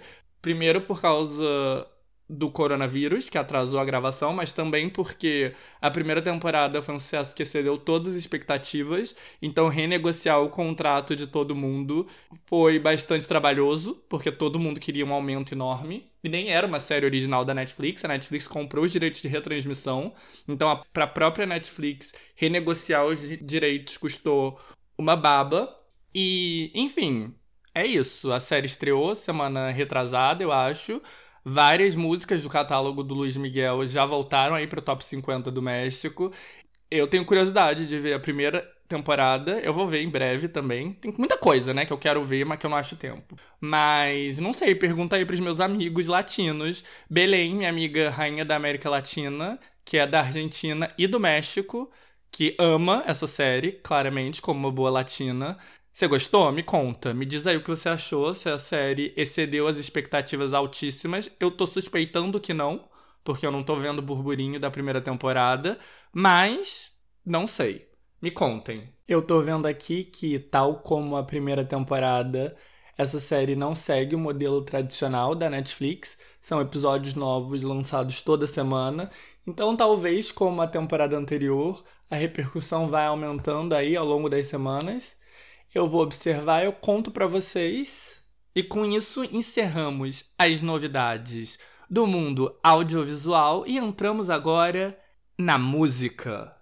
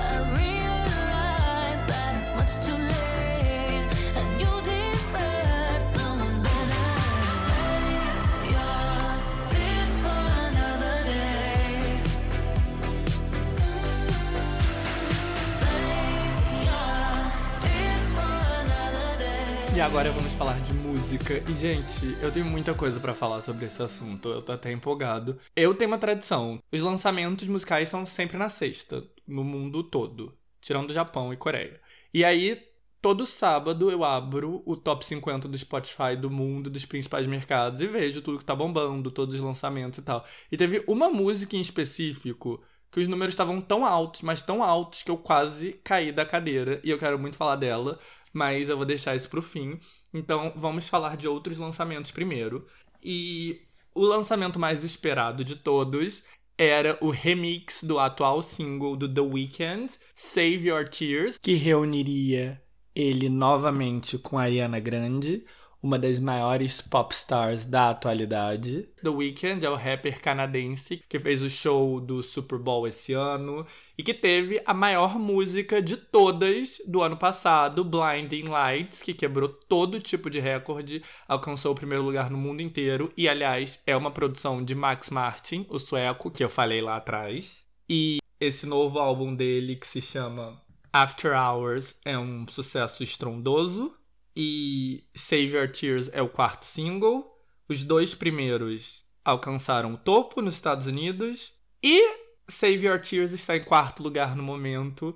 E o lançamento do remix, obviamente, é para dar aquela forcinha necessária para a música chegar ao primeiro lugar. Eu gostei do remix. Muitas vezes esses remix são umas forçações de barra, né? Só feitos aí para ter esse boost rápido e fazer com que a música alcance o topo. Então, em geral, me decepciono. Mas esse eu gostei, eu achei que a Ariana Grande combina super com a música. O clipe que é animado é fofinho também. E parece que vai dar certo. Graças ao remix In Your Eyes, vai alcançar o topo do Billboard Hot 100 dessa semana. Ou seja, vai ser o terceiro single do álbum a atingir o topo. E falando dos Estados Unidos em específico, é claro que os grandes lançamentos das últimas duas semanas foram álbuns de rap, porque é rap que move a juventude dos Estados Unidos. Então, há duas semanas atrás, o grande álbum foi Slime Language 2, do Young Stoner Live. Young Stoner Live é um coletivo de rappers que fazem parte do selo Young Stoner Live, cujos dois principais nomes são o Young Thug e o Gunna, que são rappers de Atlanta, na Geórgia. E esse álbum deles teve mais de 20 músicas e teve colaboração com todos os principais nomes do gênero. Então teve Kid Cudi, teve Mick Mill, teve Travis Scott, teve Drake. Ou seja, todo mundo. Inclusive a música com Drake é o single que tá bombando lá nos Estados Unidos no momento. E o lançamento da semana passada foi um álbum do Moneybag Yo, chamado A Gangsta's Pain. Também foi grande, também conseguiu que um monte de música penetrasse aí o top 50 do Spotify, todas ocuparam o top 10 do Apple Music. Então, assim, como sempre, artistas de rap que nem são mega famosos. Não tô falando de Drake, não tô falando de The Weeknd, não tô falando de Kendrick Lamar. Conseguem números impressionantes, mas nenhum desses dois álbuns transcenderam o nicho do rap, o que não é nenhum problema, porque o nicho do rap é grande o suficiente. Mas quem transcendeu o nicho do rap foi o Polo D, com seu atual single Rap Star, eu comentei aqui no último lançamento da semana que a música dele excedeu as expectativas, começou direto no topo. Eu não entendi muito bem o porquê, eu achei uma música meio genérica. E eu ainda acho, apesar de que eu vi o vídeo e aí me deu uma ideia melhor, porque as pessoas amam esse tipo de música e de clipe que conta aí a história, né, de um garoto do gueto que atingiu o topo do mundo e agora tá dando uma vida de luxo pra família e tal. Eu acho a música agradável, a música tá em primeiro no Hot 100 dos Estados Unidos no momento. Vai ser desbancada agora pelo The Weeknd. E o outro lançamento da semana foi uma nova música da Her. A Her é uma artista de R&B que tá tendo enorme sucesso, ganhou Grammy, ganhou o Oscar de melhor música ontem pela música que ela fez para Judas and the Black Messiah. E enfim, ela tem muito prestígio e ela provando que ela não tem medo de cancelamento, ela lançou um novo single, que é uma colaboração com Chris Brown, chamado Come True, e também estreou bem no Spotify, estreou no top 30. E isso é uma coisa interessante, né? Porque o Chris Brown foi cancelado, com razão, ter sido um escroto, mas no mundo do R&B, ele é muito amado e as artistas jovens, tipo a Her, respeitam muito ele não dizem não para nenhum tipo de colaboração com ele. Então, é aquela coisa que eu sempre falo aqui, né? Essa coisa de ser fã, que é uma coisa que faz com que a gente perca um pouco a noção das coisas, mas que todos nós fazemos às vezes. E, enfim, eu acho Chris Brown um escroto, mas ele é muito talentoso, a Her também, a música é gostosinha. E para finalizar, o que tá bombando nos Estados Unidos são músicas que estão estourando do nada, entre aspas, e do nada significa graças ao TikTok. Então, Talking to the Moon, uma música do Bruno Mars do primeiro álbum dele, que foi ignorada no mundo inteiro, tirando no Brasil, onde foi trilha da novela das nove, e aí fez com que a música fosse grande. Do nada foi ressuscitada e virou grande graças ao TikTok. Uma música de 2016 da cantora norueguesa Aurora, chamada Runway, também está fortíssima graças à viralização no TikTok. E de volta com força essa semana está um rap do Kevin Gates, de 2019, chamado Big Gangsta, que de novo tá estourando graças às TikTokers do momento fazendo uma dancinha ao som dela. Bitch,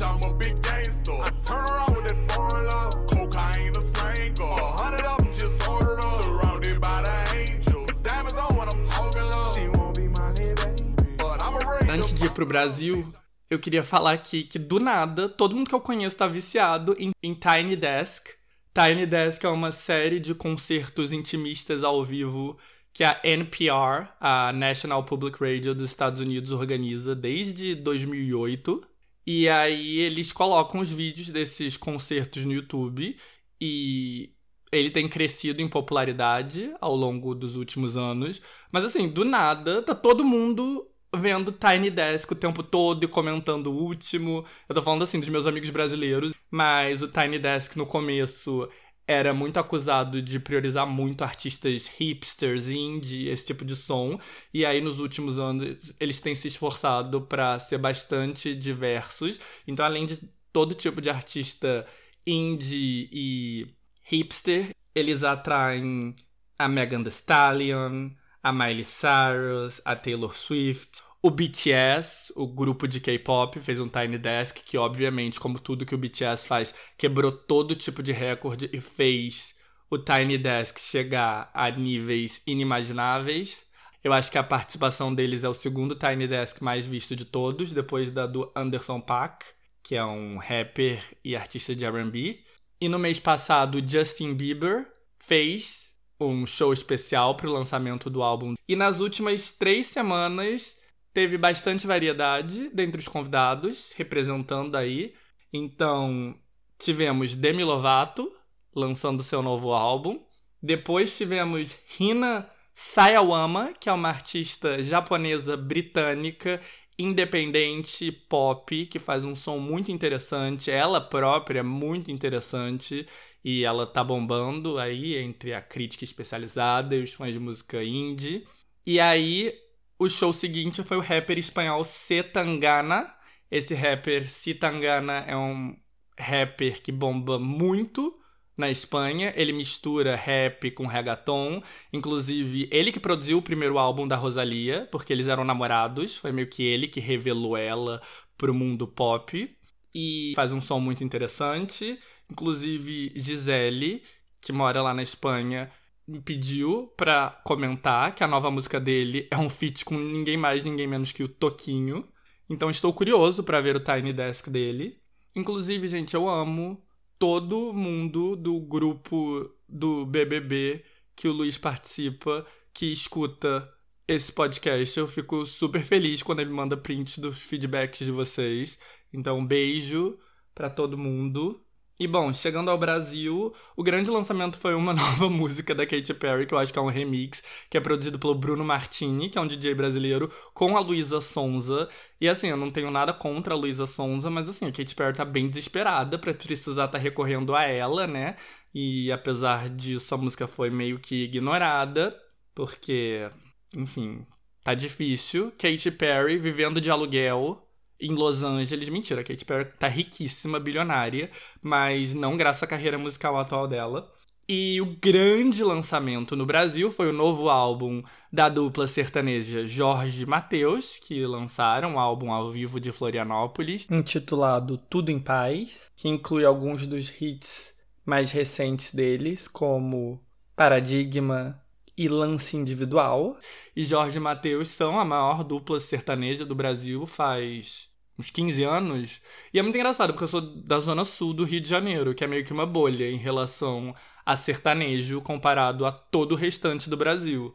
Então, o momento que eu me dei conta que eu vivia numa bolha foi quando eu fui pesquisar quem eram os maiores artistas do Brasil lá em 2008, porque eu sempre tive essa coisa, essa curiosidade, e eu entrei tipo no Letras, .com.br, porque nem existia Spotify. E assim, todo top 50 eram só músicas de Jorge Mateus. E eu fiquei tipo, gente, quem é Jorge Mateus? E aí ninguém ao meu entorno sequer tinha ouvido falar de Jorge Mateus, mas fora da zona sul do Rio, em todo o resto do Brasil, era Deus no céu, Jorge Mateus na terra. E eles seguem fortíssimos, e hoje em dia eu conheço bastante Jorge Mateus, meu namorado é de Salvador onde Jorge Mateus bomba muito. Eu morei com gente de Belo Horizonte, onde Jorge Mateus bomba muito. Minha mãe morou em São Paulo, onde Jorge Mateus bomba muito. Então hoje em dia eu sou bastante familiar com o catálogo de Jorge Mateus. E, enfim, temos aí novo álbum deles. E na América Latina tivemos dois lançamentos grandes. O primeiro foi o novo álbum do Duque, chamado Desde el Fim del Mundo e o Duque é um trapper argentino. E para quem não sabe, a cena de trap na Argentina é fortíssima. Os artistas de trap da Argentina misturam reggaeton com trap e eles são fortes em toda a América Latina. Eles meio que estão revolucionando a cena do reggaeton. E o Duque é um dos nomes fortes do momento, então o álbum dele gerou aí uma comoção. E o outro álbum foi o Mike Towers, com o álbum Like Mike, e o Mike Towers é um dos artistas de reggaeton que tá bombando pesado no momento. Reggaeton tá pra América Latina como rap tá pros Estados Unidos. Então, assim, então, assim, você pisca, tem um novo reggaetoneiro da moda com 10 músicas de sucesso, e o Mike Towers é um desses do momento. Ele que, inclusive, tá na última música que a Anitta lançou, que tem a Cardi B também. A música da Anitta meio que fracassou na América Latina, mas o restante das músicas do Mike Towers todas fazem sucesso. E finalmente eu vou chegar aí na música que é que eu mais quero falar, que é a que quebrou todos os recordes, que é uma música do México. E, gente, no México, o estilo mais popular, como em qualquer país de língua hispânica, é o reggaeton. Se você entrar no top 50 do México, 40 das músicas vão ser reggaeton. Mas o outro gênero, que é quase tão popular quanto, é a música regional mexicana, que é um estilo de música do norte do México, que é aquele tipo de música tipo de mariachi. E isso segue muito popular no México. Eles escutam isso até hoje em dia, meio que tipo o equivalente do sertanejo para eles. Então sempre tem hits desse estilo e um dos principais nomes que surgiu aí nos últimos anos foi o Christian Nodal, que é um garoto bem novinho, ele deve ter 20 e poucos anos. E o Christian Nodal, ele é amigo de um rapper mexicano chamado Hera MX. E esse é um rapper, assim, meio popular da internet, não é um nome mainstream nem nada, mas eles juntos fizeram uma música. Uma música que mistura rap com esse gênero regional. E assim, eles gravaram, lançaram uns fragmentos na internet e as pessoas foram à loucura. A loucura, tava todo mundo assim, louco pro lançamento dessa música. Eu não sabia nada disso. E aí, no sábado, eu fui entrar para ver o top 50 do Spotify e ele não atualizava de jeito nenhum, ele demorou muito tempo. Aí, né, pra ir adiantando a pauta, eu fui olhar o top 50 do Apple Music dos Estados Unidos, que é atualizado bem mais cedo. E aí eu fiquei meio surpreso, porque na posição 60 tinha uma música, que era esse rap, né, baseado em Paulo Vidar Medeia. E assim, a não ser que seja Bad Bunny, que é um fenômeno singular, eu nunca vi música espanhol no top 60 do Apple Music dos Estados Unidos. Então eu fiquei meio tipo, hum, que música será essa? E aí, poucas horas depois, o Spotify atualizou e essa música estreou com quase tantos streams quanto a música do The Weeknd com a Ariana Grande.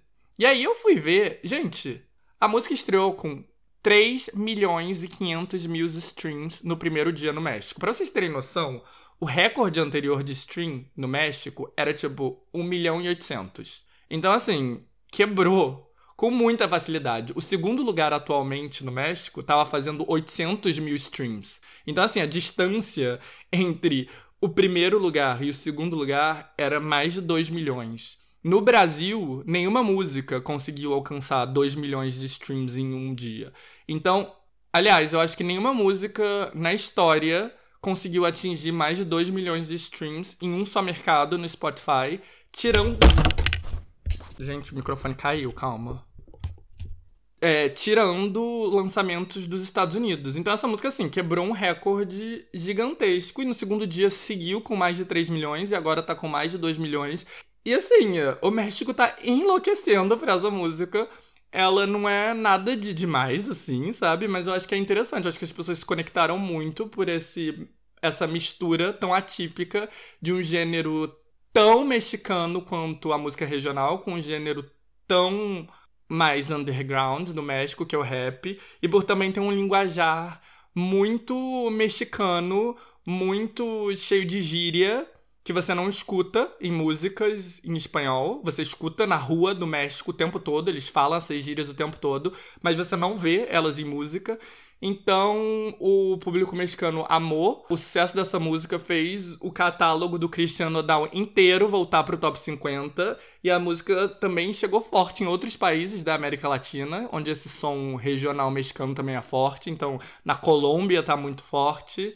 Essa música realmente é um fenômeno do tipo que você vê poucas vezes. Por enquanto está mais restrito ali ao México, aos Estados Unidos e à Colômbia. Não sei se vai conseguir conquistar o resto da América Latina e a Espanha, porque as características dela são muito específicas para o mercado mexicano, mas independentemente de qualquer coisa, a quantidade de recorde que ela quebrou no YouTube também. No primeiro dia foram 20 milhões de visualizações no YouTube. Para vocês terem ideia, isso foi o dobro das visualizações do clipe da Ariana Grande com The Weeknd. Colocar aí um fragmento dela antes da gente ir para os segmentos finais desse episódio.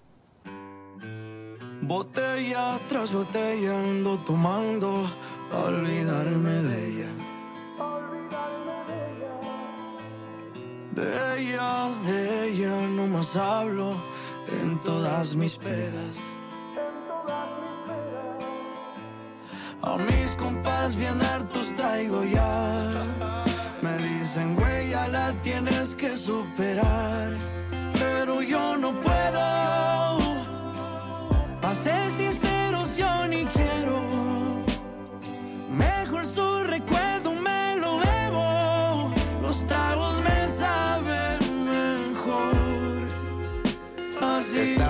pensando en llamarte, yo te miro por todas partes, pero ya no nos vemos, puede que lo olvidemos. Dos tragos y vuelvo a pensarte, me aferro, no quiero olvidarte, sentimientos ajenos, los celos no son buenos. Y si me llamas contesto, aunque nunca va a pasar eso. que nunca va a pasar eso. Ya mejor ni te molesto porque sé que vuelvo a joderlo. Y ahora que ando tomando bebida, me siento triste, ya va a amanecer. A veces borracho las penas se olvidan, pero nunca te dejé de querer. Fui mal partido, querida, todas mis pedas marcándote al cel. Le puse sal a la herida, como quisiera volver al ayer. Sentimental, yo me pongo, siempre me acuerdo de ti. Yo siempre me acuerdo de ti. Me agarra escribí un CD.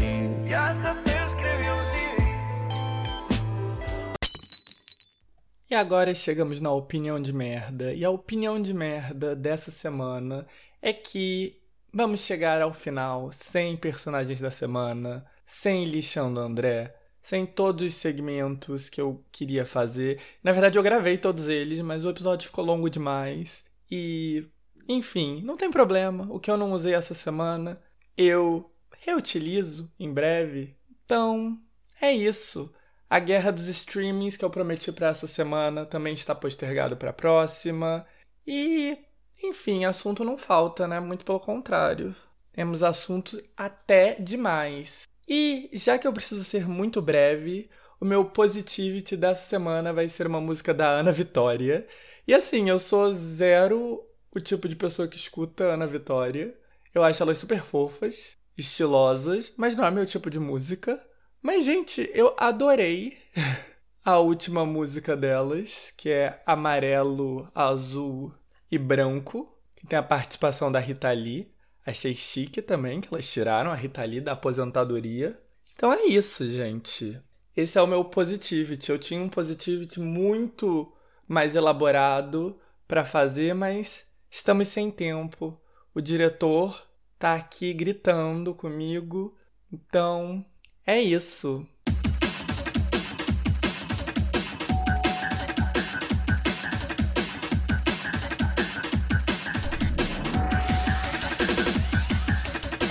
Se você chegou até aqui, muito, muito, muito obrigado. Espero que vocês tenham achado esse episódio interessante. Como sempre, estou aberto a feedbacks e, como sempre, qualquer informação adicional que vocês queiram conferir está em tacausando.com.br. Beijos e até a próxima terça-feira, se tudo der certo. Tchau, tchau, boa semana. Deixa eu me apresentar, que eu acabei de chegar. Depois que me escutar, você vai lembrar meu nome. É que eu sou de um lugar onde o céu molha o chão, céu e chão gruda no pé, amarelo, azul e branco.